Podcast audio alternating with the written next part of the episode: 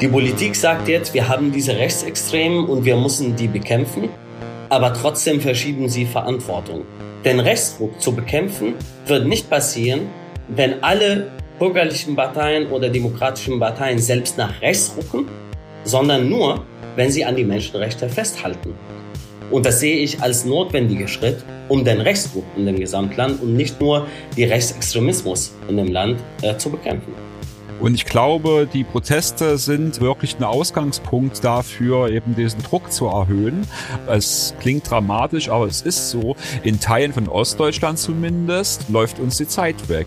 Und ich glaube, das hat sich gerade geändert, wenn dann eben selbst in einer Stadt wie Pirna, wo gerade der erste AfD-Bürgermeister gewählt worden ist, irgendwie tausend Menschen auf der Straße stehen, dann heißt das nicht, dass der Ruck irgendwie bleibt, ähm, aber dann ist der Ruck zumindest gerade erstmal da und ich glaube, viele Leute haben gerade die Hoffnung, dass man das irgendwie aufrechterhalten kann und natürlich auch muss.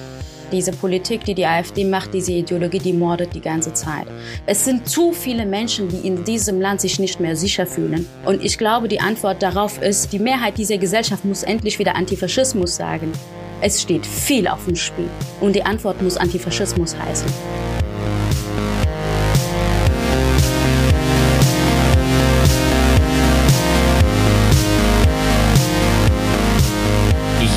Schön, dass ihr am Start seid. Diese Woche geht es im Dissens-Podcast um die Frage, wie wir es jetzt schaffen, dass der Aufschrei gegen die AfD kein Strohfeuer bleibt, sondern der Beginn von einer breiten und tiefen gesellschaftlichen Gegenwehr wird. Ähm, wie das gelingen kann, darüber möchte ich mit meinen Gästen sprechen. Mit am Start sind Tarek Alaus, ähm, Nefros Dumann, Jakob Springfeld und Axel Saalheiser. Ich stelle euch alle mal kurz vor, ähm, damit ähm, unsere ZuhörerInnen wissen, mit wem wir es zu tun haben. Fangen wir mal bei Tarek an. Tarek Alaus ist 2015 aus Syrien nach Deutschland geflohen. Hier ist er seit vielen Jahren in diversen Organisationen für die Rechte von Geflüchteten aktiv, seit 2022 bei Pro Asyl. Er ist Mitinitiator des neu gegründeten Bündnisses Hand in Hand, das äh, zu breiten Protesten gerade gegen die AfD aufruft, unter anderem auch zu einer Großdemo am 3. Februar in Berlin. Und ihr erinnert euch vielleicht auch, ähm, kurz vor der letzten Bundestagswahl zog er seine Kandidatur bei den Grünen zurück wegen rechter Anfeindungen und Drohung. Tarek, vielen Dank, dass du hier beim Dissens-Podcast mit dabei bist. Dankeschön. Auch mit am Start ähm, Nevros Duman. Sie ist Sprecherin der Initiative 19. Februar. Die Initiative gründete sich nach dem rassistischen Terroranschlag in Hanau von 2019, als ein Rechtsextremist neun Menschen umbrachte. Seitdem erinnern Überlebende, Familienangehörige und Verbündete an die Opfer und kämpfen für Aufklärung, ein konsequentes Vorgehen gegen Rassismus und Rechtsextremismus. Ja, Nefros, auch danke an dich, dass du mit dabei bist. Danke. Dann haben wir Jakob Springfeld zu Gast. Er ist Antifaschist und Klimaaktivist. Ähm, in Zwickau in Sachsen ist er geboren und aufgewachsen und dort auch seit seiner Jugend politisch aktiv. In seinem Buch Unter Nazis beschreibt er die Normalisierung von rechter Hetze und Gewalt in Ostdeutschland und berichtet aber auch von den Engagierten, die sich der rechten Landnahme entgegenstellen. Jakob, danke auch an dich, dass du dabei bist. Hi, freut mich. Ja, und zu guter Letzt Axel Saalheiser. Er ist wissenschaftlicher Leiter beim Institut für Demokratie und Zivilgesellschaft in Jena in Thüringen.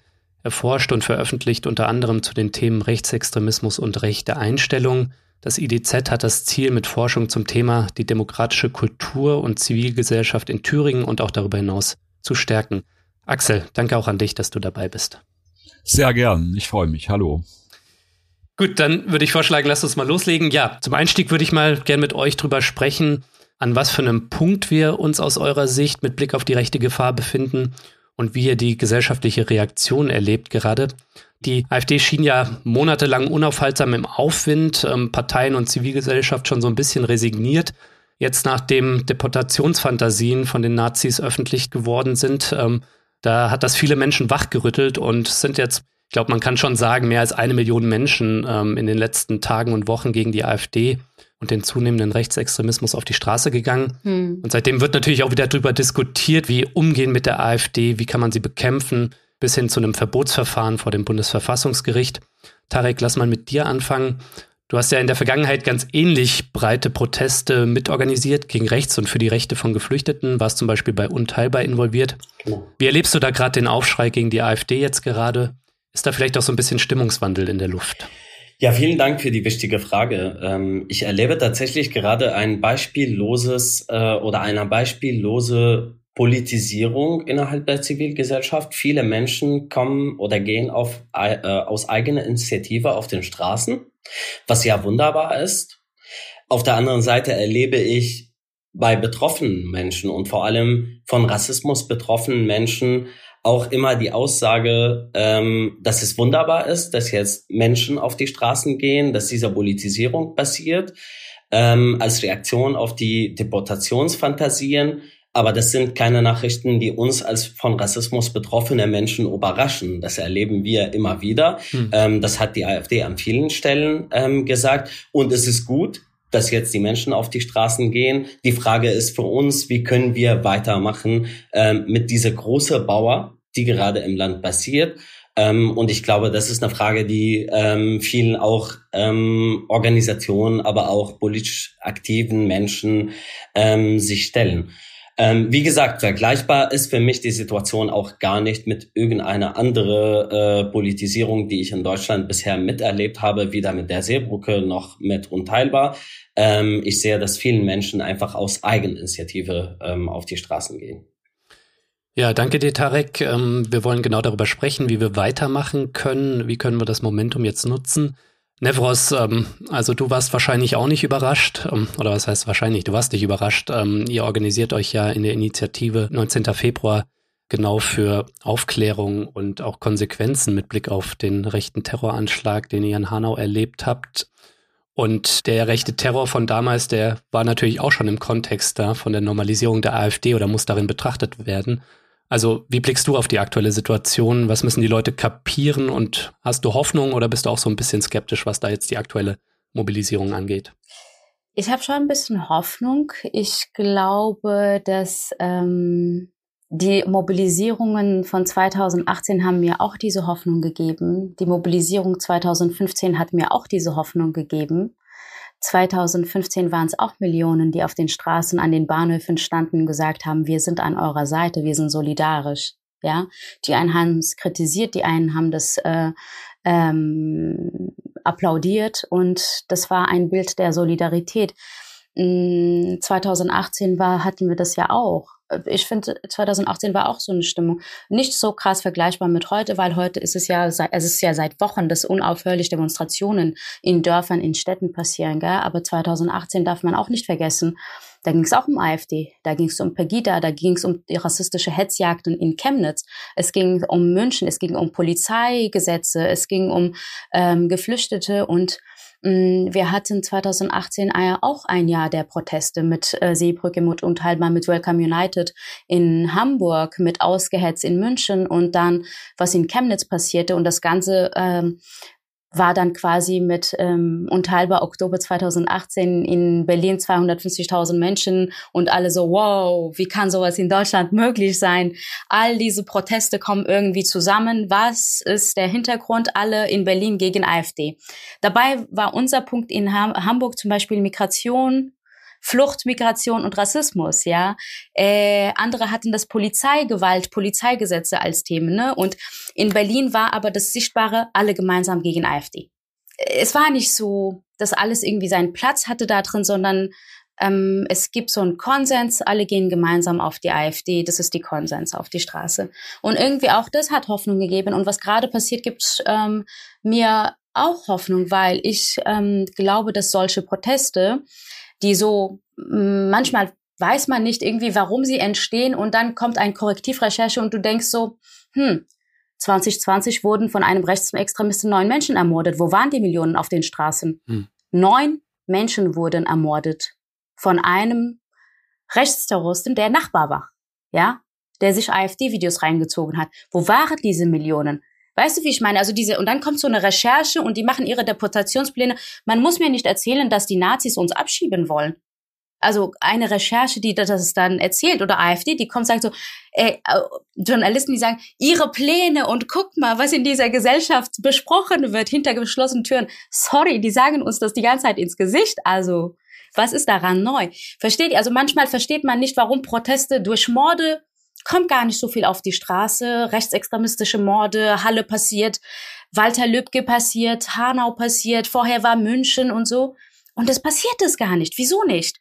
Weil in diesen Städten haben wir, also hier haben Menschen das am eigenen Leib gespürt, was das Ende von solchen Plänen und rassistischen Stimmungsmachen in der Politik, in den Medien, das ist das Ergebnis davon, was in Hanau passiert ist. Das hat aber nicht dafür gesorgt, dass Millionen auf die Straße gehen. Es gab eine große Solidarität, die, hält immer noch an, aber ähm, ich glaube, es geht jetzt darum, dass diese Massen es verstehen, dass es Kontinuität haben muss, weil die Straße, haben wir ja doch immer wieder gesehen, die Straße es entstehen schöne Bilder, es gibt sehr viel Power, sehr viel Kraft, aber solange die Politik keine Konsequenzen daraus zieht und keine Antworten liefert, bleibt die Straße, die Power auf der Straße und dann ist die vielleicht paar Wochen später weg. Aber ich glaube trotzdem dennoch daran, und ich habe das in allen Protesten gesehen, wir sind so viele Menschen auf die Straße gehen, am Ende bleibt trotzdem was.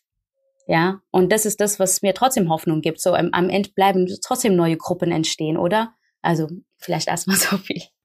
Ja, danke dir. Ähm, auf jeden Fall ähm, wollen wir auch drüber sprechen, wie ihr die Gefahr einschätzt, dass jetzt diese beeindruckenden Kundgebungen, die wir erleben gegen rechts, dass die dann in ihrer Wirkung eben nicht nachhaltig sind, sondern möglicherweise dann ja immer kleiner werden und wir eben nicht diese langfristige Organisierung haben, wie du sie dir auch vorstellst, gegen äh, nicht nur die AfD, sondern auch gegen den Rassismus der Mitte. Ne? Also Sie sind nicht ähm, bei den Morden an neun Menschen in Hanau aufgestanden und auch nicht bei den GEAS-Reformen. Mhm. Das hast Tarek, du, glaube ich, auch in einem Artikel jüngst in der Taz angemerkt. Ja, da ist die politische Mitte auch nicht aufgestanden. Aber ja, wir brauchen sie jetzt dann doch die humanistische Mitte und müssen halt schauen, wie können wir da weiter politisieren. Deswegen, Jakob, kurz zum Einstieg an dich die Frage. Äh, du kennst das wahrscheinlich auch als jemand, der antifaschistisch und links seit seiner Jugend aktiv ist, der in Zwickau aufgewachsen ist, in Sachsen auch immer noch politisch aktiv ist. Ähm, wie blickst du auf die aktuellen Proteste und wie wichtig ist es jetzt aus deiner Sicht auch, dass wir auch in die kleinen Orte schauen, jetzt sage ich mal die Provinz in Ostdeutschland, ähm, wo wir auch Proteste erleben und wo die Leute, glaube ich, ähm, viel mehr Mut auch beweisen und zeigen müssen, weil sie dann möglicherweise den Nazis auch schon direkt gegenüberstehen im Unterschied zu Hamburg oder München. Ne? Ja, ich glaube auch aus unserer ländlichen, eher ostdeutschen Perspektive kommt der Ruck, glaube ich, einfach extrem spät. Aber dass er kommt, erfreut uns, glaube ich, gerade trotzdem alle mega. Ähm, ich meine, seit Jahren arbeitet die AfD mit bürgerlichen Parteien auf kommunaler Ebene zusammen. Seit Jahren demonstrieren Nazis, Freie Sachsen, AfDler und Co. gegen Geflüchtetenunterkünfte immer und immer wieder und forderten auch da seit Jahren Remigration. Aber was man, glaube ich, nicht unterschätzen darf, ist einfach dieser psychologische Effekt, den das Ganze für viele Menschen im ländlichen Raum aktuell hat. Mhm. Ähm, ich glaube, gerade in den letzten Monaten und Jahren war bei total vielen Menschen einfach so ein massives Frustrations- und Resignationsgefühl da. Niemand hatte wirklich mehr ähm, wirklich den ernsthaften Glauben daran, das Ruder hin zu einer ähm, extrem rechten Machtmitergreifung irgendwie rumreißen zu können. Und ich glaube, das hat sich gerade geändert, wenn dann eben selbst in einer Stadt wie Pirna, wo gerade der erste AfD-Bürgermeister gewählt worden ist, irgendwie tausend Menschen auf der Straße stehen. Ähm, dann heißt das nicht, dass der Ruck irgendwie bleibt, ähm, aber dann ist der Ruck zumindest gerade erstmal da und ich glaube, viele Leute haben gerade die Hoffnung, dass man das irgendwie aufrechterhalten kann und natürlich auch muss. Ich hoffe, das gelingt uns irgendwie. Ja, danke auch dir. Ähm, Axel, du arbeitest und lebst in äh, Thüringen. Das IDZ sitzt ja in Jena, beobachtest die AfD und rechtsextreme ja, Entwicklung in Thüringen und darüber hinaus natürlich auch schon seit ähm, vielen Jahren. In Thüringen ähm, ist das Zentrum des völkischen Flügels um Björn Höcke. Der könnte Ministerpräsident werden bei den Landtagswahlen in Thüringen im September. Darüber hinaus wird noch in Brandenburg und Sachsen gewählt. Wie wichtig sind die Demonstrationen aus deiner Sicht jetzt? Ähm, und hast du das Gefühl, das könnte die AfD am Ende bei den Wahlen schwächen, bei den anstehenden Wahlen? Oder ist das eine falsche Hoffnung? Und ähm, wir haben jetzt nur eine größere Klarheit darüber, wer wo steht. Und ähm, das trägt nicht zu einer tieferen Organisierung gegen rechts bei. Naja, die Ansichten sind unterschiedlich. Ja, also es wurde ja auch zum Beispiel als Argument ins Felde geführt, dass ähm, AfD-Anhängerinnen jetzt sogar noch bestärkt werden und dass sich die Gesellschaft durch die Proteste weiter polarisieren würde. Also ich muss sagen, äh, ich würde äh, allem, was wir jetzt schon gehört haben, dazu zustimmen, auch aus wissenschaftlicher Sicht. Und wir sehen auf jeden Fall, dass die Proteste, oder ich sehe es auch mal in einem größeren Rahmen, die gesellschaftlichen Diskussionen, Diskussion, die mediale Debatte um den Charakter der AfD jetzt mit diesem Aufhänger der Korrektivveröffentlichungen schon etwas bewegen kann. Und zwar, dass wir eben tatsächlich auch über Inhalte sprechen, viel stärker. Und dass wir auch zur Positionierung gezwungen werden, beziehungsweise sind die Demonstrationen ja eben auch wirklich als ein Diskursangebot zu verstehen. Ja, also es ist nicht nur Protest gegen die AfD als radikal rechte Partei, sondern eben auch die Aufforderung an die sogenannte Mitte der Gesellschaft, an die gesamte Gesellschaft, sich mit diesen Inhalten und den Konsequenzen stärker da zu beschäftigen. Und ich glaube, die Politik muss vor allen Dingen jetzt darauf reagieren, ignorieren ja die demokratische Politik, die ja eben auch äh, bisweilen sehr zögerlich ist. Und gerade die Forderung von vielen Demonstrierenden ist ja gerade, dass nun letzten Endes der äh, warmen Worte, die teilweise eben auch gewechselt worden sind, Taten folgen müssen. Mhm. Und ich glaube, die Proteste sind eben wie andere zivilgesellschaftliche Proteste der Vorjahre, da haben wir ja auch schon einige Beispiele oder Bezüge jetzt eben schon gehört, ähm, wirklich ein Ausgangspunkt Punkt dafür, eben diesen Druck zu erhöhen. Und ähm, ich glaube eben, dass es sehr wichtig ist, ähm, jetzt tatsächlich eben auch über diese äh, Rechtsrahmen zu sprechen, über äh, das, was daraus folgt und vor allen Dingen eben auch vielen Leuten, denen das offensichtlich bisher nicht so bewusst gewesen ist, dass äh, es wichtig ist, darauf dafür auch einzutreten und ihre Stimme zu erheben, weil sie eben Teil einer schweigenden Mehrheit vielleicht Recht waren und äh, eben auch die rechte äh, Hegemonie in einigen Regionen, gerade im ländlichen Raum, nicht nur in Ostdeutschland, aber besonders da eben auch schon sehr weit fortgeschritten ist, dass es diesen Leuten jetzt bewusst ist, dass man eben dem etwas entgegensetzen muss, ja, entgegensetzen kann. Mhm. Ja, danke euch für die eröffnenden Worte. Ich würde jetzt genau gerne den Bogen dahin schlagen, dass wir über politische Strategien gegen die AfD, gegen rechts sprechen ähm, dass wir darüber sprechen, wie es gelingen kann, ähm, dieses Momentum dieser breiten Mobilisierung jetzt äh, bundesweit, das aufzunehmen und so nach vorne zu treiben, dass diese Mobilisierungen kein Strohfeuer bleiben, sondern vielleicht der Beginn von einer breiteren und tieferen gesellschaftlichen Gegenwehr sind. Welche Ansätze sind denn da aus eurer Sicht jetzt möglich und notwendig, um die rechtsextreme Ideologie einerseits zu bekämpfen und ihr andererseits auch den Nährboden zu entziehen? Ne? Also ähm, Nefros, Tarek, ihr habt auch schon über den Rassismus in der Gesellschaft gesprochen. Hm. Ich würde gerne da mal die Runde öffnen. Also was haltet ihr da jetzt für vielversprechend, dass wir da eine tiefere Organisierung auch hinbekommen? Tarek. Also ich sehe tatsächlich gerade auf die eine Seite den vielen Menschen, die gegen Rechtsextremismus auf die Straßen gehen, aber ich sehe die Rückmeldung, wenn wir als Organisatorinnen von größeren Aktionen über die politische oder die sogenannte ähm, bürgerlichen Mitte sprechen und die Rolle der demokratischen Parteien bei der bei dem äh, oder bei der Diskursverschiebung in dem Gesamtland sprechen, dass es viel Zuspruch von den Menschen äh, bekommt, die gerade auf der Straße sind. Und da sehe ich ein größeres, äh, ein größeren Momentum. Dieses Momentum hätte hätte für mich sein können, als zum Beispiel ähm, den, den Anschlag in Hanau stattgefunden hat. Ähm, es hätte auch sein können im letzten Jahr, als die Bundesregierung ähm, die, die gesamteuropäischen Asylsystem zugestimmt auf europäischen Ebene, als sie ähm, zum Beispiel den Abschiebegesetz auch zugestimmt haben, die zuletzt äh, zugestimmt wurde.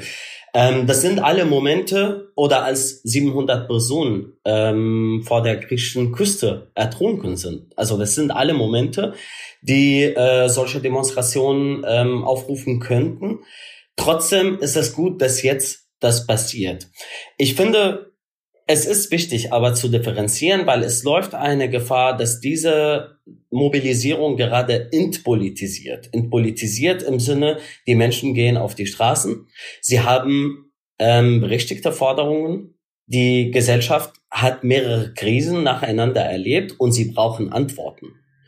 Die Politik sagt jetzt, wir haben diese Rechtsextremen und wir müssen die bekämpfen, aber trotzdem verschieben sie Verantwortung von denen selbst. Wir brauchen einen kompletten Diskurswechsel jetzt, der sagt, den Rechtsruck zu bekämpfen wird nicht passieren, ähm, wenn alle bürgerlichen Parteien oder demokratischen Parteien selbst nach rechts rücken, sondern nur, wenn sie an die Menschenrechte festhalten. Hm. Und das fordern wir als Zivilgesellschaft. Und zwar nicht nur in ihrer Sprache, sondern auch in ihrer Taten. Das bedeutet auch keine Verantwortungsverschiebung auf geflüchteten Menschen, die nicht mal seit zwei Jahren hier leben, ähm, wo sie als ähm, Ursprung für ein Problem, und zwar in der Sozialpolitik, ein politisches Versagen in der Sozialpolitik, das seit Jahrzehnten basiert, da würden die geflüchteten Menschen die Schuld dazugegeben. Und das muss genau stattfinden. Das heißt, die ganzen scheinheiligen Debatten, die wir im letzten Jahr und vorletzten Jahr über Geflüchtete und ähm, dass sie der Grund seien, äh, dass es an Wohnungen mangelt, dass es an ähm, Kita-Plätze, Infrastrukturen in den Kommunen mangelt, muss aufhören und die die demokratischen Parteien müssen wirklich ernsthafte Debatten darüber geben, ihre Fehlern in der Sozialpolitik in den letzten Jahren zugeben und versuchen, Lösungsvorschläge für diese Krisen zu erarbeiten, anstatt sich aus der Verantwortung rauszudecken, äh. Und das sehe ich als notwendiger Schritt, um den Rechtsdruck in dem Gesamtland und nicht nur die Rechtsextremismus in dem Land äh, zu bekämpfen. Ja, ich würde das schon unterschreiben, was du sagst, dass der Aufstieg der AfD ein Ergebnis von Rechtsruck und neoliberalen Krisenlösungen auch ist. Aber wie sehen das die anderen? Reicht es nicht nur, gegen AfD und Rechtsextremismus zu sein, müssen wir jetzt auch versuchen, gegen die Ampel und ihre verfehlte Krisenpolitik zu mobilisieren? Kein einfacher Spagat, denke ich. Jakob, du wolltest, glaube ich. Genau, ich glaube, wir als primär jetzt auch außerparlamentarische Zivilgesellschaft müssen halt verstehen, dass wir nicht nur mit einem Minimalkonsens wie wählt demokratisch ins Jahr starten sollten. Ähm, es ist vielleicht ein guter Anfang, aber leider ähm, entzieht gerade auch in Sachsen die Politik der CDU, der extremen Rechten, nie den Nährboden. Ähm, und dann hat es einfach sehr häufig einen bitteren Beigeschmack, wenn dann so ein Michael Kretschmer als Ministerpräsident auf dem Protest in Görlitz steht und dort große Reden schwingt, äh, während er vor wenigen Wochen noch äh, gegen Geflüchtete gehetzt hat. Ich glaube, ähm, das müssen wir verstehen und ich freue mich aber, dass ich zumindest für Sachsen den Eindruck habe, dass genau diese Form auch von Ampelkritik bezüglich Schuldenbremsenpolitik und sozialer Ungleichheit, dass das immer mehr Anklang findet. Und ich glaube, ähm, diese Strömungen sollten wir irgendwie verstärken und lauter machen, damit die Menschen verstehen, dass es mit dem AfD-Verbot oder der AfD-Ausgrenzung nicht nur um irgendwie extrem rechte Neonazis geht, sondern auch darum, ähm, wo wir sozialpolitisch in diesem Land hinsteuern. Aber auch gar nicht so einfach, oder? Also wenn man jetzt nach Thüringen und Sachsen schaut, Axel und äh, Jakob, ähm, jetzt äh, ist ja im Saale-Orla-Kreis ähm, AfD Kandidat verhindert worden ähm, durch ein breites Bündnis, äh, nicht zu vergessen, vor allem durch die Zivilgesellschaft auch wieder, wie auch schon an anderen Orten, für einen CDU-Kandidaten. Also irgendwie ist das der schwierige Spagat, mhm. ähm, scheint es mir, dass man dann doch irgendwie die gemeinsamen kleinen Länder aller Demokraten und auch inklusive der Konservativen oder der SPD, ne, die ja auch eben die GEAS-Reform beschlossen hat und äh, Scholz, der sich da aufs Cover stellt und als Abschiebekanzler inszeniert, ja. Also dass man gegen die AfD dann doch irgendwie gezwungen ist, diesen gemeinsamen Konsens zu finden und dann aber auch wieder darüber hinaus die Ampelkritik zu machen, so. Axel. Ja, das ist sicherlich dieses Paradox. Also wenn wir in den Saale-Orla-Kreis gehen, da in das südliche Ostthüringen und das, was sich da gestern abgespielt hat, dann müssen wir natürlich unterscheiden. Ne? Es ging darum, einen AfD-Landrat zu verhindern für die meisten der demokratischen Wählerinnen. Ja, das hat eben auch nochmal Leute aktiviert, die nicht zur Wahl gegangen sind, aber leider nicht so viele, wie vielleicht erhofft von auch der demokratischen Zivilgesellschaft, die ja eben dort auch gewarnt hat vor den Gefahren, eben wenn die AfD eben also dieses kommunale Spitzenamt erreicht, weil es eben nur ein Schritt für die AfD ist, eben die Macht zu erlangen, erst im kommunalen, dann auf Landesebene und so weiter und so fort, mit Ansage. Und wir haben gesehen, dass es jetzt eben sehr viele Wechselwählerinnen gab, wie du schon gesagt hast, von der SPD und der Linken. Also sie hatten im letzten äh, Wahlgang eben nicht den CDU-Kandidaten gewählt, weil sie wahrscheinlich eben auch nicht sich mit seiner Politik und auch Inhalten seines Wahlkampfes, das muss man ganz deutlich sagen, identifizieren konnten, ja, der also eben auch bestimmte äh, Punkte eben zum Beispiel in der Migrationspolitik eben so thematisiert hat, wo man eben dann durchaus von links progressiver Seite vielleicht eben sehr deutliche Kritik äußern musste, aber sie haben sich hinter ihn gestellt, um das Schlimmste zu, äh, zu verhindern, ja, weil sie gesagt haben, also immer noch besser als eben der AfD eben das Feld zu überlassen, wählen wir eben diesen konservativen demokratischen Akteur jetzt und das ist im Prinzip auch eine Notwehrhandlung und letzten Endes verstärkt es ja auch irgendwie so ein bisschen, scheinbar zumindest, das Narrativ von der AfD eben ja alle gegen uns und so weiter und so fort. Wir haben gestern eben auch gesehen, die Gesellschaft ist mittlerweile dort im ländlichen Raum so polarisiert, dass tatsächlich eben auch ähm, der AfD-Kandidat erheblich davon äh, äh, profitiert hat offensichtlich, dass eben doch noch vorherige Nichtwählerinnen jetzt doch an der Wahl teilgenommen haben. Also er hat offensichtlich alle ehemaligen Nichtwählerinnen, er hat von der gestiegenen Wahlbeteiligung so profitiert, dass er fast alle Nichtwählerinnen eben für sich gewinnen konnte. Ja, und nur durch diese Wechselwählerschaft, praktisch diese äh, äh, äh diesen Zusammenhalt der Demokratinnen, ist es dem CDU-Kandidaten äh, gelungen. Er hat jetzt gesagt, er möchte den Landkreis einen. Das ist natürlich eben eine Herkulesaufgabe. Das ist ihm sicherlich sehr bewusst. Er hat sich bei allen bedankt, die ihn gewählt haben. Das ist erst erstmal gut, aber das ist eben jetzt auch nur eine Atempause und die AfD ist stark. Und ich denke, wenn wir nicht bei den Inhalten ansetzen, wenn wir nur an den Symptomen arbeiten, ne, und da spreche ich mich weder gegen ein Parteiverbot aus, äh, pauschal, sondern unter, äh, noch eben für andere rechtliche Maßnahmen, dass ich da sage, ich habe da was dagegen oder so. Das ist, sind ja vernünftige Dinge, die rechtsstaatlich geprüft werden müssen.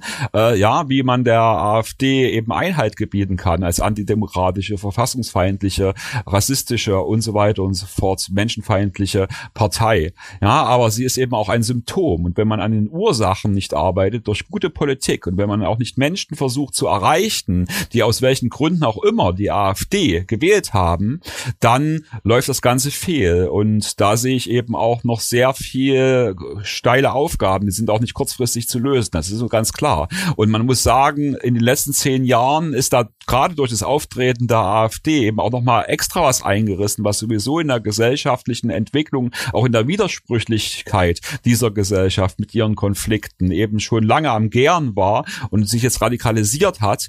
Ähm, das ist eben letzten Endes auch eine Generationenaufgabe, fürchte ich. Ja, auf jeden Fall brauchst du einen langen Atem, aber vielleicht können wir nachher trotzdem noch auf die Perspektive Europawahl und Landtagswahlen dieses Jahr schauen, ob es da vielleicht auch die Chance gibt, ausgehend von dem breiten Aufschrei jetzt, die AfD zumindest ein bisschen zu schwächen. Aber Nefros, ich würde dir gerne auch noch die Gelegenheit geben. Was hast du für eine Analyse vom Aufstieg der AfD, wie das vor allem im Kontext von Rassismus, Abschottungspolitik und Rechtsruck zu bewerten ist? Und was brauchst du deiner Ansicht nach, um jetzt diese breite Mobilisierung, die wir sehen, um die vielleicht auch zu vertiefen? Ich, ich glaube, es kommt auf Allianzen an. Es kommt auf stabile Allianzen an und wieder Räume schaffen, wieder neue Allianzen schmieden und versuchen, diese gemeinsam zu halten, um gegen den Rechtsdruck irgendwie stabil zu stehen. Also analysieren. Ich möchte jetzt ungern irgendwas ähm, analysieren. Ich meine, wir beobachten das doch die ganze Zeit, was äh, da ähm, am Entstehen ist und ähm, wie die Sprache der Politik darauf reagiert hat. Ähm, Tarek hat das vorhin ähm, eigentlich ausführlich äh, erzählt. Migration wurde immer zum Problem erklärt. Egal was passiert ist, Migration wurde immer zum Problem erklärt. Ja, also nicht vergessen, Seehofer, das, was er damals gesagt hat, äh, Migration ist Mutter aller Probleme. Ja, also diese, das, also alle paar Jahre passiert der gleiche Scheiß und dann sind das geflüchtete Migranten, die an allem schuld sind und es, äh, man einigt sich. Es ist wie man hat sich nicht wie bei AfD hinter geschlossenen Türen ein geheimes Treffen gemacht, sondern ganz offensichtlich sagt man, äh, spricht man einfach in ein, nur noch in einer Sprache. Ne? Alle reden nur noch davon, wie man Migration verhindern kann, weil das ja die Ursache aller Probleme ist. Und alle paar Jahre passiert das Gleiche, ja. Und ehrlich gesagt denke ich mir so, lernt diese Bundesregierung überhaupt nichts von Rechtsextrem aus den rechtsextremistischen Anschlägen aus den 90er Jahren, aus all dem, was die letzten Jahren passiert ist. Lernen Sie das denn überhaupt nicht? Wieso wird, äh, ich frage mich wirklich ernsthaft immer wieder, Wieso wird das immer wieder gemacht? Wieso wird immer Migration zum Problem erklärt? 90er Jahre, Mölln, Solingen, Hoyerswerda, Asyl, äh, äh, Abschaffung des Asylrechts und so weiter. Also immer wieder. Wir müssen doch der Pegida zuhören, den besorgten Bürgern. Aber Leute leiden. Hallo, Leute werden angegriffen, angezündet, äh, äh, ermordet. Was ist mit denen? Sie sind das Problem. Wir werden alle unter Generalverdacht gestellt, aber der Pegida muss man zuhören. Ja, am Silvester passiert irgendwas. Wir sind alle dran schuld. Wir müssen unseren besorgten Bürgern zuhören. Und dieses Wir und ihr, das hat ja, dieses Narrativ hat ja nie aufgehört. Ja, dieses Narrativ hat nie aufgehört. Diese Erzählung von wir und ihr und die Gefährlichen. Wir sind die Migranten, wir sind die Gefährlichen, e-, egal was passiert, sind wir so irgendwie. Und die Politik nimmt immer dieses Narrativ. Und ich wünsche mir dass irgendwie die, dass man irgendwann dahin kommt, dass die Politik nicht die Migration, also sie sagen ja in der Öffentlichkeit immer wieder, wenn irgendwas passiert, die größte Gefährdung geht von Rechtsextremismus in diesem Land aus. Das wird ja auch immer wieder gesagt, oder? Im Bundestag, die Innenministerin, es wird immer wieder gesagt, größte Gefährdung von Rechtsextremismus. Ja, und was macht ihr dagegen? Wieso ist die Antwort auf Rechtsextremismus Bekämpfung der Migration? Wieso ist alle paar Jahre die Antwort auf Rechtsextremismus, Bekämpfung von Flucht, von Migration, von uns. Wie, wieso sind wir dann das Problem? Mhm. Oder ist Antwort auf den Re auf die Rechten so? Also diese diese Unfall, also es ist einfach unglaublich, wie diese Politik immer wieder das gleiche Spiel von vorne spielt und AfD verlangt und sie setzen das um und sie sind zwar das größte Problem, aber wer wird dann am Ende bekämpft? Rassismus ist das Problem, ja. Rassismus ist das Problem, der Rechtsextremismus ist das Problem und das muss bekämpft werden. Und bekämpfen heißt auch juristisch zu bekämpfen, das Ganze. Wenn hier in Hessen rauskommt, in der hessischen Polizei taucht immer wieder neue Chatgruppen von Rechtsextremisten und Polizisten auf. Warum hat das keine juristische Konsequenzen? Wieso haben sie keine Konsequenzen zu fürchten in die Straftaten, Maßnahmen dagegen? Hanau ist passiert. Wo sind die Konsequenzen von Hanau? Was ist hier passiert? Ja, also es passieren all andauernd solche ähm, Anschläge oder rechtsextreme Chatgruppen und ähm, Täter wie der von Hanau, der Täter in Halle, der Täter 2016 München, all diese Täter haben AfD, wie sagt man, geehrt, ja. Sie haben sich die AfD-Videos reingezogen. Der Täter von München hat, sein Wunsch war, dass irgendwann die AfD an die Macht kommt. Der Täter von Hanau hat zwei Tage vor dem Anschlag das Video von Björn Höcke sich reingezogen. Das Video von Höcke, wo er auf der 200. Pegida-Demonstration in Dresden spricht, wo er von Bekämpfung der Migration und aus dem tiefsten Herzen die Migration abzulehnen spricht, ja. Das schaut er sich zwei Tage vor dem Anschlag an. Mhm. Also ich glaube ja, statt das Problem wirklich zu bekämpfen, versucht man immer wieder das zu verharmlosen und immer wieder Migration zu bekämpfen. Und ihr habt es ja auch immer wieder alle gesagt, die sozialen Probleme und was in dieser Gesellschaft passiert und so weiter und so fort. Das Problem ist nicht Migration. Und ich wünsche mir diese Hetze, die da irgendwie die letzten Wochen und Monate auch passiert sind in der Politik, im großen Stil abschieben, Alternative mit Substanz, sagt der März, der Lindner sagt dann, was, also von jeder Seite wird geherzt. Ich wünsche mir, dass von jeder Seite, gerade jetzt könnte man das doch machen, wenn man einen gemeinsamen Feind hat, das ist die AfD mit ihren rassistischen Plänen, könnte man doch von jeder Seite sagen, Migration ist Teil dieser Gesellschaft, es ist eine migrantische Gesellschaft, wir werden das zu schützen, schützen zu jedem Preis und so. Könnte man doch auch erwarten, dass jetzt von jeder Seite so ein so eine Verteidigung der Migrationsgesellschaft kommt, oder?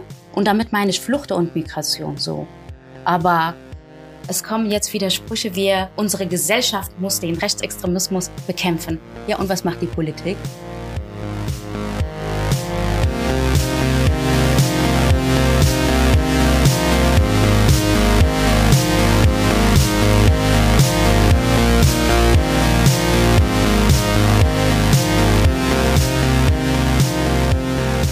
Ja, ihr Lieben, ich hoffe mal, euch gefällt, was ihr hört. Ich möchte unser Panel auch gar nicht lang unterbrechen. Es geht gleich weiter. Aber eine klitzekleine Werbemessage äh, sei mir doch gestattet. Und zwar brauche ich immer wieder neue Fördermitglieder, um kostenlos, unabhängig und werbefrei für alle da draußen senden zu können. Das heißt, wenn dir gefällt, was du hörst und du noch nicht dabei bist, dann werd doch jetzt Fördermitglied. Das geht schon ab 3 Euro im Monat. Und du sorgst damit nicht nur dafür, dass es Dissens weiterhin gibt, nein, es winken auch Goodies für dich und du nimmst wöchentlich an meinen Verlosungen teil. Was es dieses Mal zu gewinnen gibt und wie du diesen Podcast hier supporten kannst, dazu gibt's alle Infos in den Show Notes und auf dissenspodcast.de.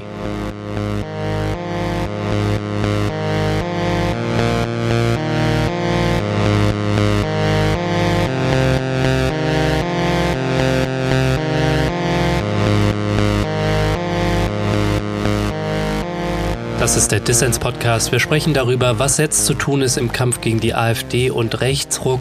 Meine Gäste sind Tarek Alaus vom Bündnis Hand in Hand, der Rechtsextremismus-Experte Axel Saalheiser, Antifaschist Jakob Springfeld und Nefros Dumann von der Initiative 19. Februar aus Hanau. Ja, ich bin da schon voll bei Nevros. Ähm, ich sehe das auch nicht, dass äh, aus der Politik oder der Bundesregierung da jetzt ein Umdenken stattfindet. Ich meine, Ampelspitzen wie Olaf Scholz und Annalena Baerbock, die stehen auf den Demos gegen die AfD. Aber sie haben mit ihrem Rechtsruck in der Migrationspolitik den Rassismus in der Mitte der Gesellschaft weiter verankert und damit auch der AfD quasi Wind in die Segel gepustet. Ähm, Tarek, du bist ja wegen der Abschottungspolitik der Bundesregierung aus den Grünen ausgetreten. Ist da ein Stück weit Heuchelei im Spiel, wenn sich da jetzt grünen Spitzen auf die Demos stellen? Oder siehst du angesichts der breiten Mobilisierung den Beginn vielleicht auch eines Umdenkens, äh, dass wir wegkommen davon, äh, ständig über Migration als Problem zu reden, weil das nur die AfD stärkt? Ich hoffe, dass das so eine Reflexion äh, bringt. Also ich, das hoffe ich wirklich vom ganzen Herzen. Hm. Ich bin bei den Grünen ausgetreten, genau aufgrund der Zustimmung von der, ähm, von der, äh, vom gemeinsamen europäischen Asylsystem. Und das habe ich öffentlich gemacht. Und es ging mir einfach darum zu sagen, ähm, ich kann keine politische Zuhause in einer Partei finden, die ähm, an die faktische Abschaffung des Rechts auf Asyl ähm, mitgewirkt hat. Deswegen finde ich, also hoffe ich, dass, dass es zu einer ähm, ähm, Reflexion kommt, aber auf der anderen Seite denke ich, ich sehe auch viele aus den Parteibasis und das ist genau meine Hoffnung.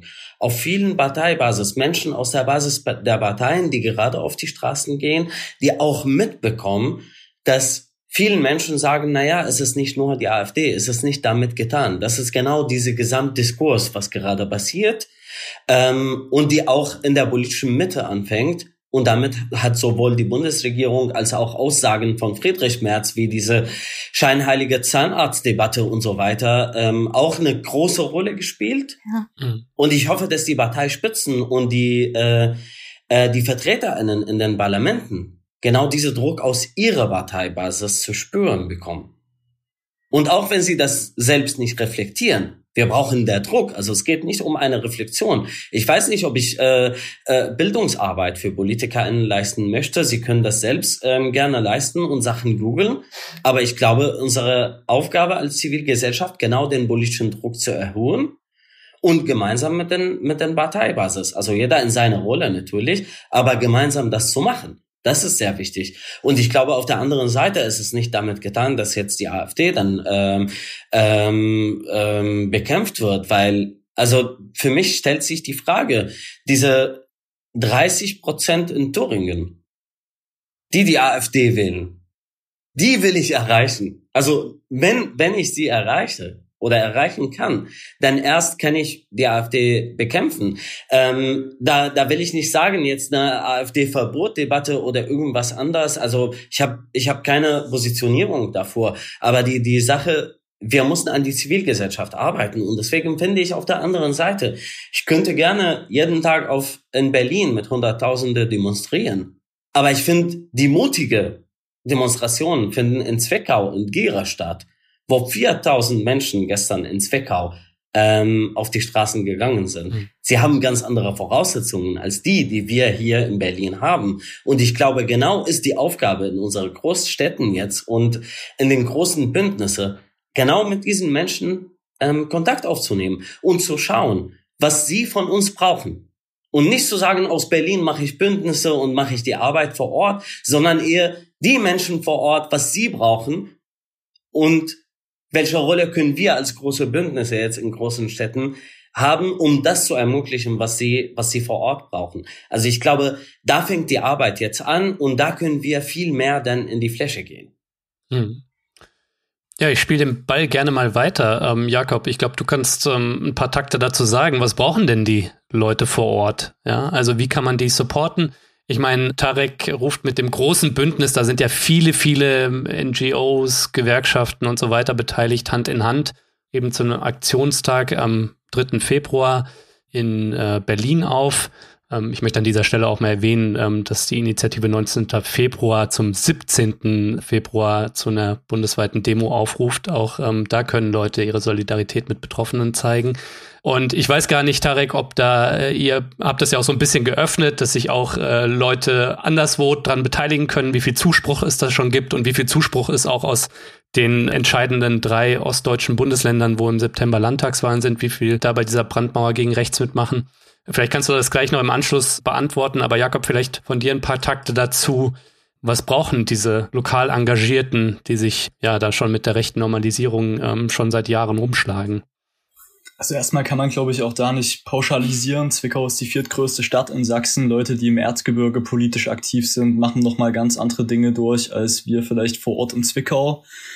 Was ich immer wieder sagen muss, ist einfach, dass es sehr häufig irgendwie Menschen aus Großstädten gibt, die kurz vorm Neonazi-Aufmarsch anrufen, ob sie zum Gegenprotest fahren können. Dann kommen irgendwie alle kurz vorbei und am Abend danach sind die Aktivistinnen vor Ort alleine. Es kommt zu Übergriffen, zu all diesen Dingen, die seit Jahren Normalität sind. Ähm, ich glaube, viel würde sich dadurch tun, die Betroffenen zumindest erstmal einfach ernst zu nehmen und auch langfristige Kontakte aufzubauen. Manchmal reichen Anrufe wöchentlich aus, wo man einfach Menschen im Erzgebirge beispielsweise fragt, wie geht's euch gerade und was braucht ihr irgendwie, ohne sie auch direkt zu überfrachten und zu sagen, wir haben hier gerade zehn Kampagnenideen, macht doch irgendwas davon. Ich glaube, die Leute vor Ort wissen selbst häufig am besten, was sie aktuell brauchen. Und ja, ich glaube, viel würde sich auch dahingehend tun müssen, dass diejenigen Menschen, die vor Ort die Problematik benennen, nicht mehr ständig als Nestbeschmutzer, als Denunziantinnen, als all diese Dinge betitelt werden.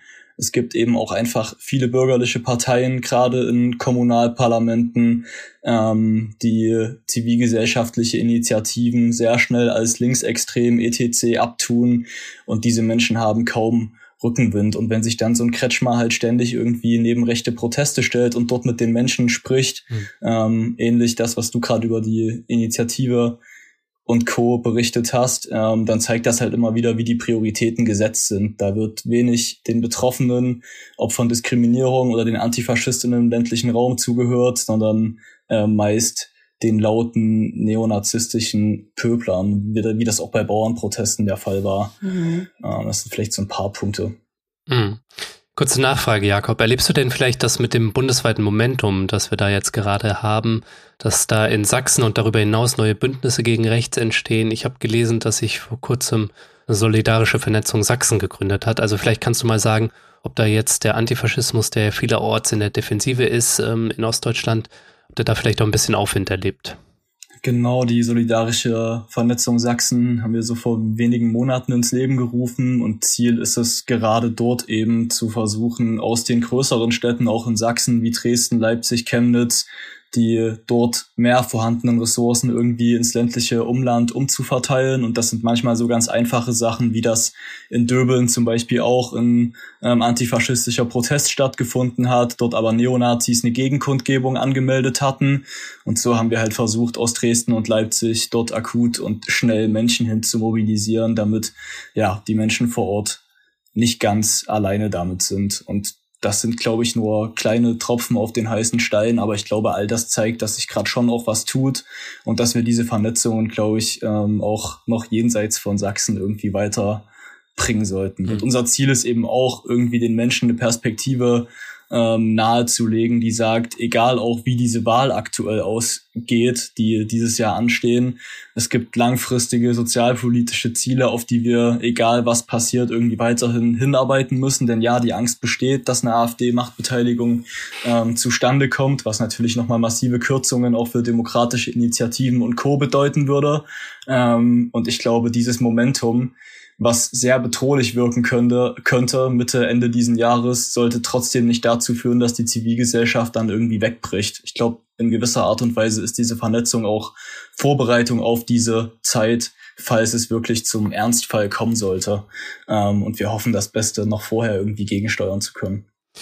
Ich frage mich da, Jakob, brauchst du da nicht vielleicht auch mal sowas wie so ein Crowdfunding ähm, bundesweit, wo dann vielleicht auch große Initiativen wie Hand in Hand unterstützen können? Also wir haben es doch mit der Seenotrettung gesehen, dass da aus privaten Spendenmitteln in Millionenhöhe da eine wunderbare Sache äh, unterstützt wird und am Laufen gehalten wird. Bräuchte es vielleicht auch so Demokratierettungs-Crowdfunding für, weiß ich nicht, die Provinz in Ostdeutschland? Ich glaube, Tarek und ich und viele andere Menschen stehen in Kontakt bezüglich dieser Dinge. Es gibt auch so eine Initiative namens Polylux, die gerade versucht, genossenschaftlich und Crowdfunding-Technik ähm, genau diese Initiativen abzusichern, falls ähm, ja Zuschüsse von Landesebene etc. Ja. im Laufe dieses Jahres gekappt werden sollten. Aber genau, wir sollten vorbereitet sein, wir sollten uns nicht zu viel Angst machen, ähm, auch wenn das, glaube ich, oft leichter gesagt als getan ist. Aber Demos machen Hoffnung. Hm. Ja, gut und wichtig, dass es da diese Vorbereitung gibt. Das Polylux-Netzwerk übrigens, das wird bald im Was tun Podcast, den ich ja auch hier bei mir feature, zu Gast sein. Da können wir dann noch ein bisschen mehr zum Thema Unterstützung von antifaschistischen und demokratischen Innis im Osten hören. Aber auch ähm, interessant, dass es da schon zu Hand in Hand auch äh, Vernetzung gibt. Ähm, wie schaut's da eigentlich aus, Tarek? Sehen wir dann am 3. Februar nicht nur in Berlin eine Demo, sondern auch an anderen Orten, zum Beispiel auch in Ostdeutschland. Genau, also wir machen ähm, unsere Auftaktaktion vom Hand in Hand mit dem Motto Wir sind die, Fra äh, die Brandmauer hier in Berlin ähm, als eine Auftaktsaktion.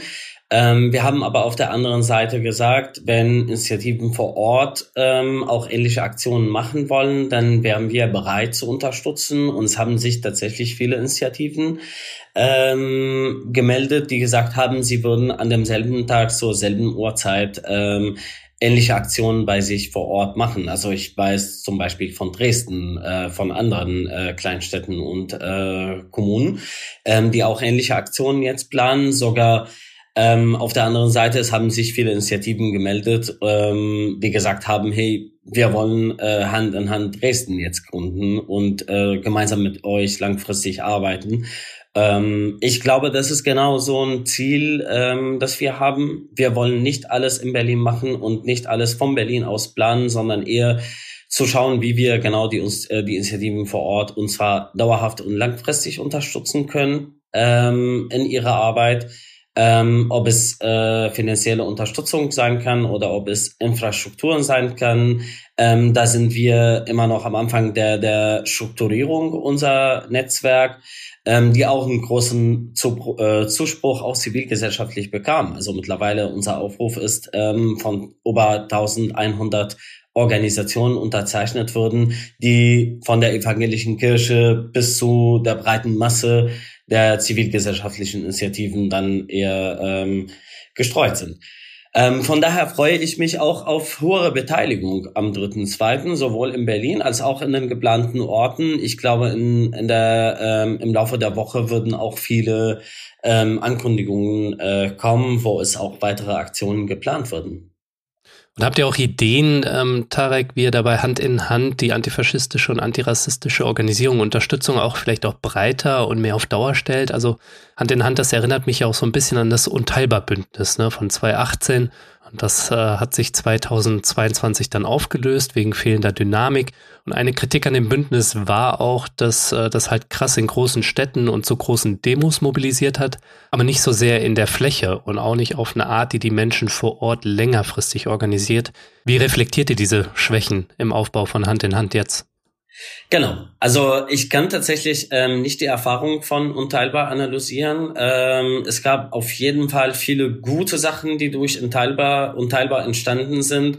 Es gab aber auch Kritik. Ich kann einfach nur sagen, für uns bei Hand in Hand ist das, ist das Ziel tatsächlich viel breiter in die Fläche zu gehen und zu schauen, ähm, entweder mit der Zusammenarbeit mit bestehenden Bündnisse ähm, einfach zu schauen, wie wir unterstützen können und was vor Ort gewünscht wird. Und ähm, genauso wie Jakob es gesagt hat, nicht so einen Tag dort zu demonstrieren und wegzugehen, äh, sondern eher langfristig und nachhaltig äh, zu unterstützen.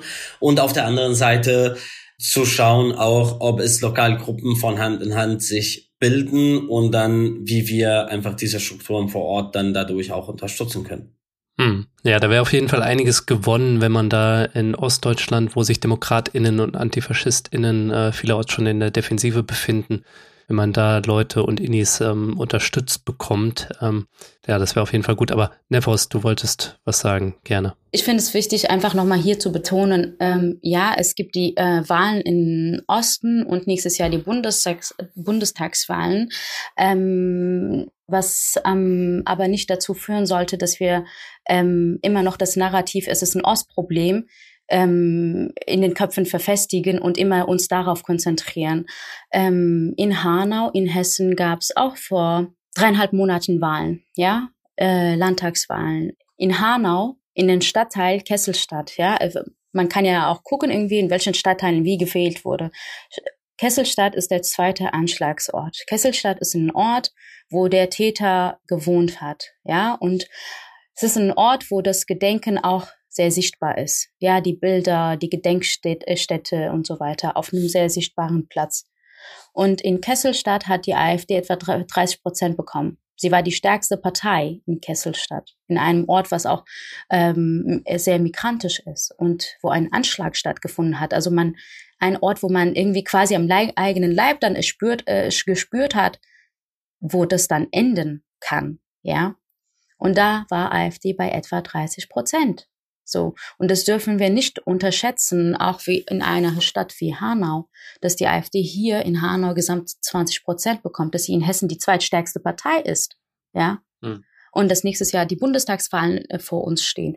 Und ähm, ich finde schon diese Frage nach Allianzen, nicht nur nach in den Osten, sondern generell irgendwie diese Allianzen zu stärken, weil wir uns verteidigen müssen, weil wir diese Migrationsgesellschaft verteidigen müssen und weil es nicht nur um uns Migrantinnen geht, sondern um alle für die Nazis Andersdenkende, ja, in nicht das nicht äh, in ihrem Bild passenden Menschen. Und da glaube ich und hoffe ich, dass dass man besser aufeinander zugehen kann, hoffe ich, auch aus der Angst. Ja, die Angst muss da sein. Die Angst gehört dazu. Die Angst muss da sein. Die Wut gehört dazu, um sich gemeinsam organisieren zu können.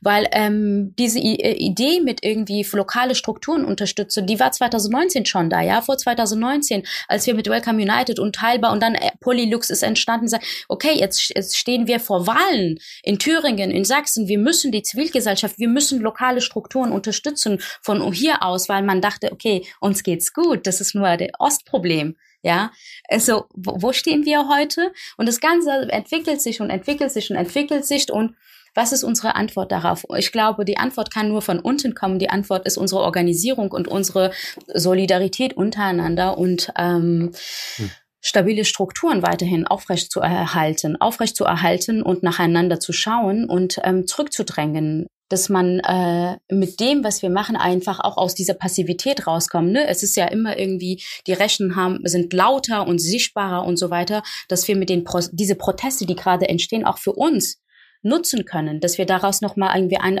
da rein anders gehen können und ähm, ja, ich hoffe auch eine, auf eine vielfältigeren Art und Weise uns ähm, gemeinsam verteidigen können, weil das nicht nur unser Problem ist, sondern das Problem hoffentlich besser, heute besser ähm, erkannt wird.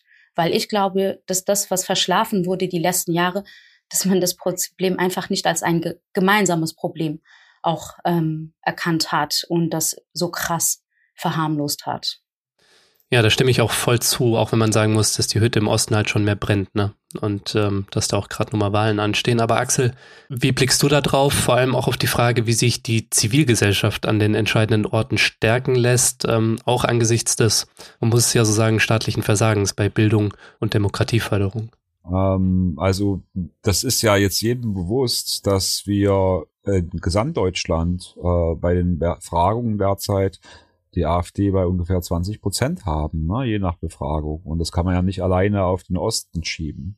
Das hat Ursachen, das hat Gründe. Das ist eine langfristige Entwicklung. Das hatte ich vorhin schon gesagt, dass man die ja auch nicht einfach so umkehren kann. Aber man muss eben die Stellschrauben identifizieren. Und das hat äh, auch was mit äh, Entsicherungsgefühlen in der Gesellschaft zu tun. Ja, wir reden sehr viel, das ist sehr richtig, über Rassismus und auch über Werte, die spielen auch eine große Rolle jetzt eben. Was sind demokratische Werte? Wie wollen wir zusammenleben? Ja, aber ähm, ich meine, das Beste, was dagegen hilft, eigentlich, dass Menschen äh, eigenartige Einstellungen ausprägen, ja, und auch antidemokratische Positionen übernehmen. Das ist natürlich gute Bildung. Aber da wissen wir ja, dass es zum Beispiel da im, äh, am, im, im Argen liegt, ja.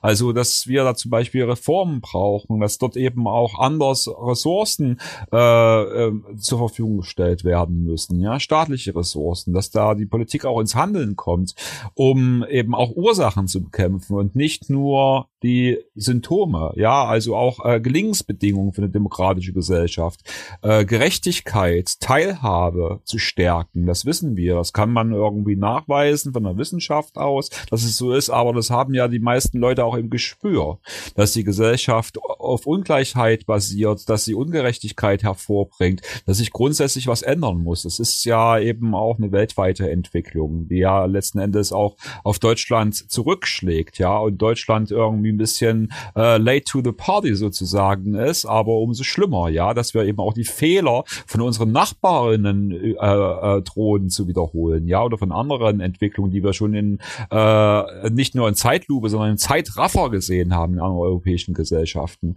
Und da ist es eben auch in der Zeit, was zu tun. Das denke ich, ist jetzt auch ein Signal dieser Tage, ohne jetzt eben in hektische Betriebsamkeit aus äh, eben also äh, auszufallen. Ne? Aber ich meine, die Politik muss darauf achten. Mhm. Und ich wollte noch ganz kurz was sagen zu ähm, der Frage, äh, wie Zivilgesellschaft abgesichert werden kann. Also das ist natürlich auch eine wohlfeile Betrachtung, aber ich glaube, das wird uns irgendwie immer klarer. Ähm, es gibt dieses berühmte Zitat von Esther Bejarano, die gesagt hat, wer sich auf den Staat, also wer, wer gegen Rechtsextremismus, wer gegen Rechts, äh, Antisemitismus, gegen Rassismus kämpft, der darf sich auf den Staat nicht verlassen. Und ich muss sagen, ich meine, wir, äh, wir haben eben letzten Endes eben auch eine große Phase gehabt, äh, wo äh, es zumindest bei allen Problemlagen, ja, also auch eben ein Staat, der bis hin mit äh, rechtsunterwanderten Sicherheitsbehörden sich auseinandersetzen muss, ja, der Gewalt duldet und so weiter und so fort, aber der trotzdem eben sowas wie staatliche Demokratieförderungsprojekte auflegt, ja. Und jetzt sind wir in Krisenzeiten, wo eben letzten Endes durch veränderte Machtverhältnisse, auch durch den Rechtsruck, das eben droht, zumindest auf lokaler, regionaler oder Landesebene wegzubrechen. Und ich muss sagen, wir brauchen da dann eben auch äh, neue Strukturen und wir brauchen dann eben auch eine neue Form eben der solidarischen Zivilgesellschaft und auch neue Formen der Zusammenarbeit Zusammenarbeit, ja. Also wenn die Fördermittel versiegen, dann muss man natürlich nach Alternativlösungen suchen. Das ist nicht einfach, aber wie gesagt, darauf zu hoffen, dass sich einfach die Mehrheitsver äh, Mehrheitsverhältnisse zum Rechten biegen lassen, dann kann es schon zu spät sein. Und es klingt dramatisch, aber es ist so, in Teilen von Ostdeutschland zumindest, ja, auch wenn wir das Problem gesamtdeutsch haben, aber in Teilen von Ostdeutschland läuft uns die Zeit weg und äh, desto dringlicher eben auch ähm, die Aufforderung an demokratische Politik, da eben Sicherheitsflanken einzuschlagen, wo es geht. Mhm. Ihr habt jetzt natürlich alles schon in vielfältiger Form wichtige Aspekte angesprochen, ähm, dass es vor allem auch ein langfristiges Projekt ist und eine äh, gesellschaftliche Transformation eine Tiefe braucht. Ähm, den hast du jetzt zum Beispiel mit dem Bildungsaspekt ähm, Axel genannt und ist natürlich ein gesamtdeutsches Problem, auch wenn die Normalisierung im Osten halt schon weiter vorangeschritten ist. Aber Axel, ich hätte doch trotzdem noch kurz die Nachfrage, weil wir schon vielleicht auch noch die kurzfristige oder mittelfristige Perspektive einnehmen müssen. Eben im Juni sind Kommunalwahlen, die sind vielleicht schon ein Stimmungstest für die Landtagswahlen im September in äh, Brandenburg, ähm, Sachsen und Thüringen. Und da ist die Gefahr ja real, dass ähm, die AfD stärkste Kraft wird und vielleicht sogar einen Ministerpräsidenten stellt äh, wie Höcke. Lässt sich da auch ein Momentum kreieren, dass da die AfD entscheidende Prozente verliert? Ich meine, klar, sie hat einen harten Kern rechtsextremer WählerInnen, aber vielleicht gibt es ja auch ein Potenzial, da noch Wähler wegzuziehen, indem man den Druck gesellschaftlich so hoch zieht, ähm, dass ähm, Leute sich nochmal überlegen, ob sie eine faschistische Wahl machen oder halt eine demokratische Partei wählen. Ne? Und vielleicht können da auch die Zivilgesellschaft eine Rolle spielen, ähm, jetzt bei den Kommunalwahlen zum Beispiel in den Orten, die Bündnisse, die es schon gibt oder neue Bündnisse, die sich formen, ne? Und natürlich auch bei den Landtagswahlen, ja. Also wie ist da dein Blick drauf? Ja, also wir wissen aus den allermeisten Einstellungsmessungen und auch den Wahlanalysen, ja, die man anstellen kann, also ziemlich komplexe Statistiken teilweise, aber vor allen Dingen eben die Befragungsforschung zu rechtsextremen Einstellungen, auch zur Motivation von AfD-Wählerinnen, dass natürlich diese Rede von einer Protestwahl also sich nicht halten lässt. Ja, also äh, beziehungsweise es ist eben nicht so einfach. Ja, die Menschen haben entsprechend problematische Einstellungen. Ja, und wenn sie äh, aus Protest die AfD wählen, muss man eben auch fragen, wogegen sie protestieren. Also zum Beispiel eben auch gegen eine Gesellschaft, die letzten Endes pluralistische, offene ähm, auch äh, menschenfreundliche Politik macht zum Teil. Ja, wir haben antidemokratische Einstellungen, wir haben rechtsextreme Einstellungen, wir haben sogenannte gruppenbezogene menschenfeindliche Einstellungen, also Abwertungseinstellungen, ja, Minderheitenfeindlichkeit, das wissen wir alles. Aber gleichzeitig haben die Menschen natürlich, auch wenn sie diese Einstellungen haben, äh, legitime Interessen und äh, wo sie von der Politik vertreten werden können. Und ich, man muss mal so sagen, ähm, ich meine, die Leute haben früher nicht die AfD gewählt, das waren noch andere Zeiten. Es kommen Krisenumstände, die das Ganze noch eben verstärken ähm, mögen, ja also politische Unzufriedenheit und die AfD bietet sich da als Magnet an. Aber auf der anderen Seite, ich meine, so wie die Leute die AfD früher nicht gewählt haben, können sie die auch in Zukunft dann nicht wählen, ja. Wenn sie sich von guter Politik angesprochen fühlen, eben aus anderen Gründen eben an andere äh, Parteien wählen. Und es ist auch keine kurzfristige Sache. Aber eine Sache ist klar. Es geht hier nicht darum, dass irgendwie jemand unter Druck gesetzt wird oder irgendwie die Folterwerkzeuge aufgezeigt werden, wenn du AfD wählst oder so. So so den Leuten muss bewusst werden, dass sie sich letzten Endes ins eigene Fleisch hacken. Also man kann nicht erwarten, das muss man ganz so deutlich sagen, dass sie auf einmal über Nacht oder beziehungsweise eben auch noch nach zwei, drei Monaten eben der demokratischen, auch eindringlichen, sympathischen Demonstrationen auf einmal ihre Werte bezüglich Zuwanderung oder ihre rassistischen Einstellungen, die sehr tief setzen teilweise und die teilweise sie sich selbst nicht bewusst machen wollen, ja, und sich nicht auseinandersetzen wollen, dass sie diese Einstellung ablegen mhm. das, und, und sich anders wandeln. Das wird nicht passieren. Aber zum Beispiel die EU-Wahl ist ja keine unwichtige Wahl. Wir haben einen Rechtsruck in ganz Europa und das spielt viel auf dem Spiel. Und wenn eine EU-feindliche Politik Überhand gewinnt, dann schadet das auch dem Wirtschaftsstandort zum Beispiel. Und ich möchte das nicht irgendwie auch als so, ähm, wie es heißt, manchmal Wohlstandschauvinismus oder sowas einfach abtun, ja, oder Nützlichkeitsrassismus, sondern ich meine, meine, es gibt ja noch viele, viele andere Gründe, die AfD nicht zu wählen, auch aus Eigennutz. Und sei es so, wenn wir die Leute dann erreichen und wenn wir eben auch viel mehr Leuten eben klar machen, dass es darum gilt, eben den Einfluss von autoritärer, antidemokratischer, auch antieuropäischer und äh, spaltender Politik eben zurückzudrängen und ihn abzuwenden. Und ich glaube, das ist eben auch ein guter Mobilisierungsanlass. Es gibt ja noch andere Mobilisierungsanlässe, ja, Geschichtsrevisionismus, Antisemitismus wird wahrscheinlich im Umfeld eben des 8. Mai stärker bei den Aktionen eine Rolle spielen, ja, dass eben auch Menschen, die dafür empfindlich sind, dass sie äh, verständlich sind, die die Bildung eben auch haben, dann nochmal in sich gehen und eben die Problematik der AfD aufgezeigt bekommen und das ist vielschichtig, aber die EU-Wahl ist natürlich eben auch eine Chance zu thematisieren, dass es letzten Endes auch Deutschland eben schadet und auch Menschen, die eben äh, an ihrem Wohl Wohlstand eben sehr gelegen ist und an ihr, an einer, an einer äh, zukünftigen Entwicklung dieses Landes, ja.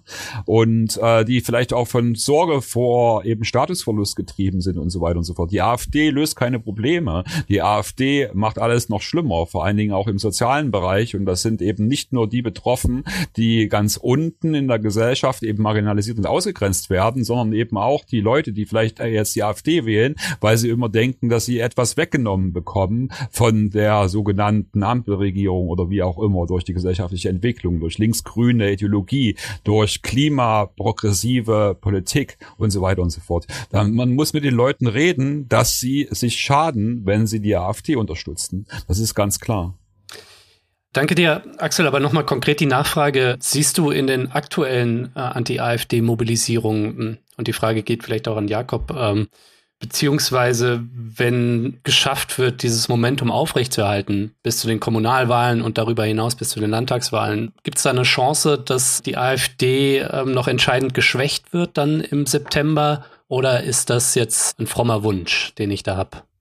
Jakob, wenn ich ganz kurz darf, ja, ich gehe schon davon aus, dass es eben eine realistische Chance besteht. Ja, also wenn die Politik tatsächlich eben auch äh, sage ich jetzt mal, die Sorgen und Ängste, weil wir das vorhin schon hatten, der Bevölkerung ernst nimmt, aber die legitimen Sorgen und Ängste. Ja, weil das ist eben immer gleichzeitig. Ja, wir haben Menschen, die zum Beispiel durch den Strukturwandel, durch die Entsicherung der Gesellschaft, auch durch eben die Krisen, äh, und eben die Transformationsdruck, der auf unserer Gesellschaft, äh, also der Wandlungsdruck, der auf unserer Gesellschaft einfach lastet, der nicht einfach weggeht. Da haben Menschen natürlich eben auch das Bedürfnis und den Anspruch darauf, von Politik gut vertreten zu werden. Und ich glaube, dann entscheiden sie sich eben auch für eine andere Politik, vielleicht für eine solidarische, progressivere Politik, wenn sie entsprechende Kommunikation erfahren, wenn sie sich auch von äh, politischen Handeln abgeholt fühlen und wenn sie nicht einfach irgendwie irgendwie eben dumpfen Ängsten und Desinformation und Hass und Hetze überlassen bleiben. Ich glaube, dass wir durchaus eine realistische Chance haben und wir müssen einfach darauf eben auch bauen, dass es diese Chance gibt. Ansonsten könnten wir ja gleich irgendwie in den Sack stecken, sage ich mal, als Demokratinnen, die um eben eine menschenrechtsorientierte, offene und auf Gleichwertigkeitsbasierte Politik und Gesellschaft eben äh, abzielen, denen das am Herzen liegt. Und ich glaube, es gibt eine realistische Chance. Ja, auch derzeitige AfD-Wählerinnen auch relativ kurzfristig eben davon zu überzeugen. Aber, äh, es ist bloß unterschiedlich, wie groß dieser Anteil sein mag. Ja, also das sind unterschiedliche Einschätzungen und äh, äh, natürlich müssen wir uns äh, mit den Gedanken nicht anfreunden, aber wir müssen müssen natürlich eben auch realistisch sein, dass viele Leute eben jetzt auf diesen Dampfer sind und da gilt es eben letzten Endes von Seiten der Demokratinnen eben auch dagegen zu halten. Das ist ganz logisch. Hm. Jakob, was denkst du? Ja, also ich glaube, ich hoffe natürlich auch auf diese Minimierung der AfD und sehe realistische Chancen, dass uns das in Teilen noch gelingen kann. Und gleichzeitig, wie schon erwähnt, ähm, sorgt die Abwahl einer AfD noch nicht dazu, dass die Ursachen für weitere extrem rechte Strömungen irgendwie bekämpft sind. Und ich glaube, das müssen wir vor allem auch der Zivilgesellschaft und außerparlamentarischen Akteurinnen immer wieder vor Augen führen. Ähm, eine geringere Wahl der AfD sorgt halt noch nicht dafür, dass ein Klimageld eingeführt wird, dass die Ost-West-Ungleichheiten abgeschafft sind, dass der Lehrermangel bekämpft ist oder dass Rassismus irgendwie für viele Menschen in diesem Land nicht mehr ähm, eine große Bedrohung ist. Ähm, und ich glaube, das müssen wir irgendwie trotzdem vorn anstellen. Und das ist irgendwie auch ein ziemlich trauriges, langfristiges Ziel, nur die AfD minimieren zu wollen, sondern ich glaube, wir haben sehr viele ähm, utopischere und ähm, optimistischere ähm, Zukunftsblicke. Und ich glaube, die sollten wir auch wieder spürbar kriegen, gerade auch im ländlichen Raum. Hm. Ja, Jakob, Axel, Nefros und Tarek, ich danke euch vielmals für eure wertvollen Einsichten. Ich denke, da können sich unsere ZuhörerInnen einiges mitnehmen für ihr eigenes Engagement sei es im persönlichen Umfeld oder als Teil von politischen Strukturen. Ähm, wir müssen an dieser Stelle leider zum Schluss kommen. Ich möchte euch noch jeweils die Gelegenheit geben für ein kurzes Abschlussstatement. Dieses Jahr ist schicksalsträchtig. Ähm, die AfD greift nach der Macht. Was droht aus eurer Sicht, wenn wir es nicht schaffen, die AfD zu bekämpfen? Und worauf kommt es genau jetzt an im Kampf gegen die AfD? Tarek.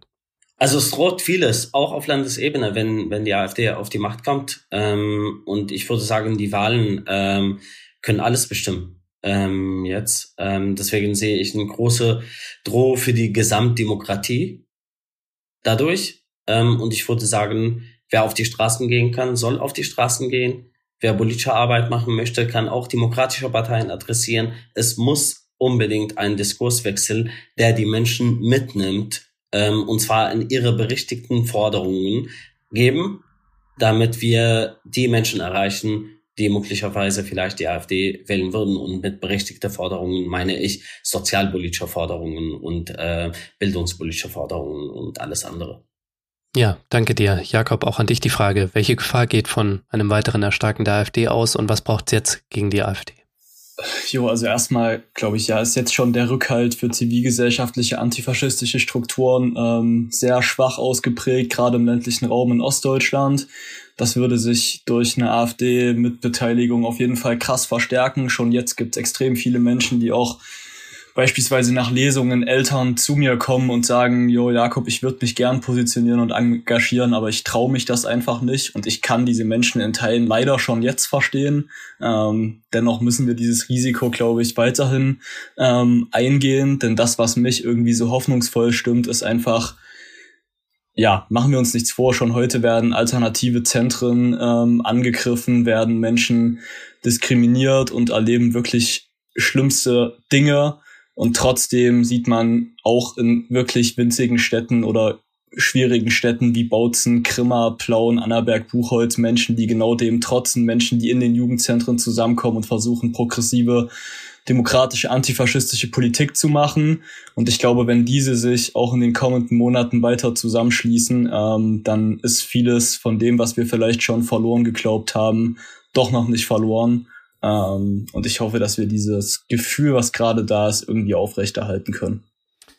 Axel, auch an dich die abschließende Frage. Bitte um ein kurzes Statement. Was sollte aus deiner Sicht die Antwort sein auf die AfD?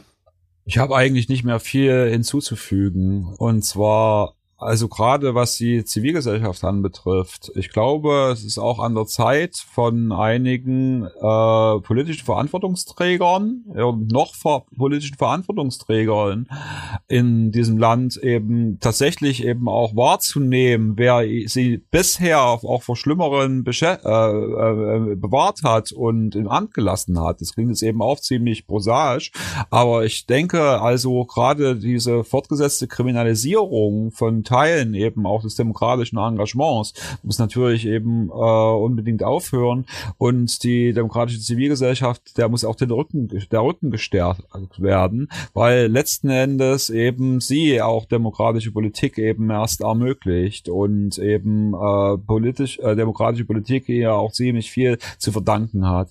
Und äh, ich glaube, für die nächsten Wahlen ist es tatsächlich eben auch wirklich wichtig, äh, dass äh, eben dann nicht mehr den Finger nur auf die Zivilgesellschaft und Forderungen gestellt werden letzten Endes, was die Bürger eben dann eigentlich mal machen müssten, die Bürgerinnen und so weiter und so fort. Und engagiert euch und partizipiert und so weiter und so fort, sondern die demokratische Politik, so sie es doch kann und Verwaltung muss eben auch die günstigen Rahmenbedingungen dafür schaffen. Und da braucht es eben auch Gesetzesanpassungen und äh, da können wir auch erwarten, dass das eben in die Wahlprogramme gegossen wird und dass das jetzt eben auch im Wahlkampf eine Rolle spielt spielt und sich daran entscheidet, eben wem die Bürgerinnen eben auch ihre Stimme leihen, also wo eben auch tatsächlich eben Tacheles geredet wird und glaubhaft eben auch gute Politik gemacht wird. Ja, danke auch dir. Ähm, Nefros, du hast das Schlusswort. Ähm, wie siehst du's? Was droht mit der AfD in der Nähe der Macht oder an der Macht und äh, was müssen wir deiner Ansicht nach genau jetzt tun? Ich würde das nicht ähm, so formulieren, zu sagen, was kommt auf uns zu, sondern diese Politik, die die AfD macht, diese Ideologie, die mordet die ganze Zeit.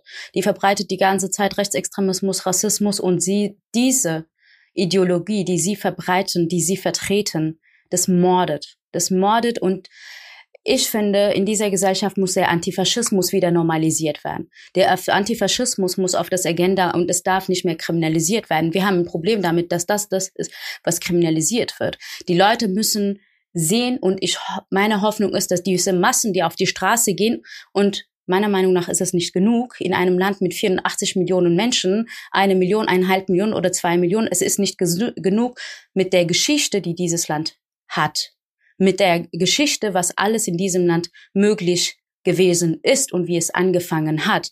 Und in einem Land, in dem man behauptet, man hat sich mit dieser Geschichte auseinandergesetzt und es aufgearbeitet, hätte diese, das, was gerade stattfindet, sie zu stoppen. Es ist nicht eine Frage für morgen, übermorgen. Es geschieht die ganze Zeit. Es kommt und kommt und kommt und diese Gewalt ist da.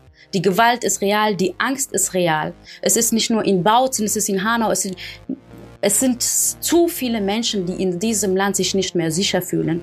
Und das ist die ganze Zeit da. Und das gehört bekämpft. Und ich glaube, die Antwort darauf ist, die Mitte dieser Gesellschaft oder diese Gesellschaft, die Mehrheit dieser Gesellschaft muss endlich wieder Antifaschismus sagen. Es steht viel auf dem Spiel. Das Menschen von so vielen Menschen steht auf dem Spiel, ja? Und die Antwort muss Antifaschismus heißen. Ganz einfach.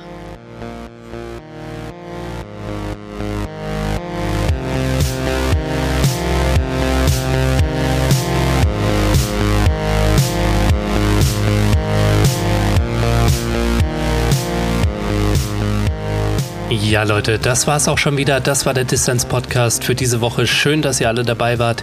Wenn ihr euch für meine Gäste interessiert oder die Initiativen, die hier zur Sprache kamen, dann schaut doch mal in die Shownotes, da habe ich entsprechende Infos verlinkt. Und vergesst bitte nicht, damit ich Dissens weiterhin für alle da draußen kostenlos machen kann, bin ich auf euren Support angewiesen. Erzählt möglichst vielen Leuten von diesem Podcast hier, hinterlasst positive Bewertungen auf den Plattformen und wenn ihr könnt, dann werdet doch Fördermitglied. Alles klar, das war's dann auch von mir soweit. Bleibt nur noch zu sagen, danke euch fürs Zuhören und bis zum nächsten Mal.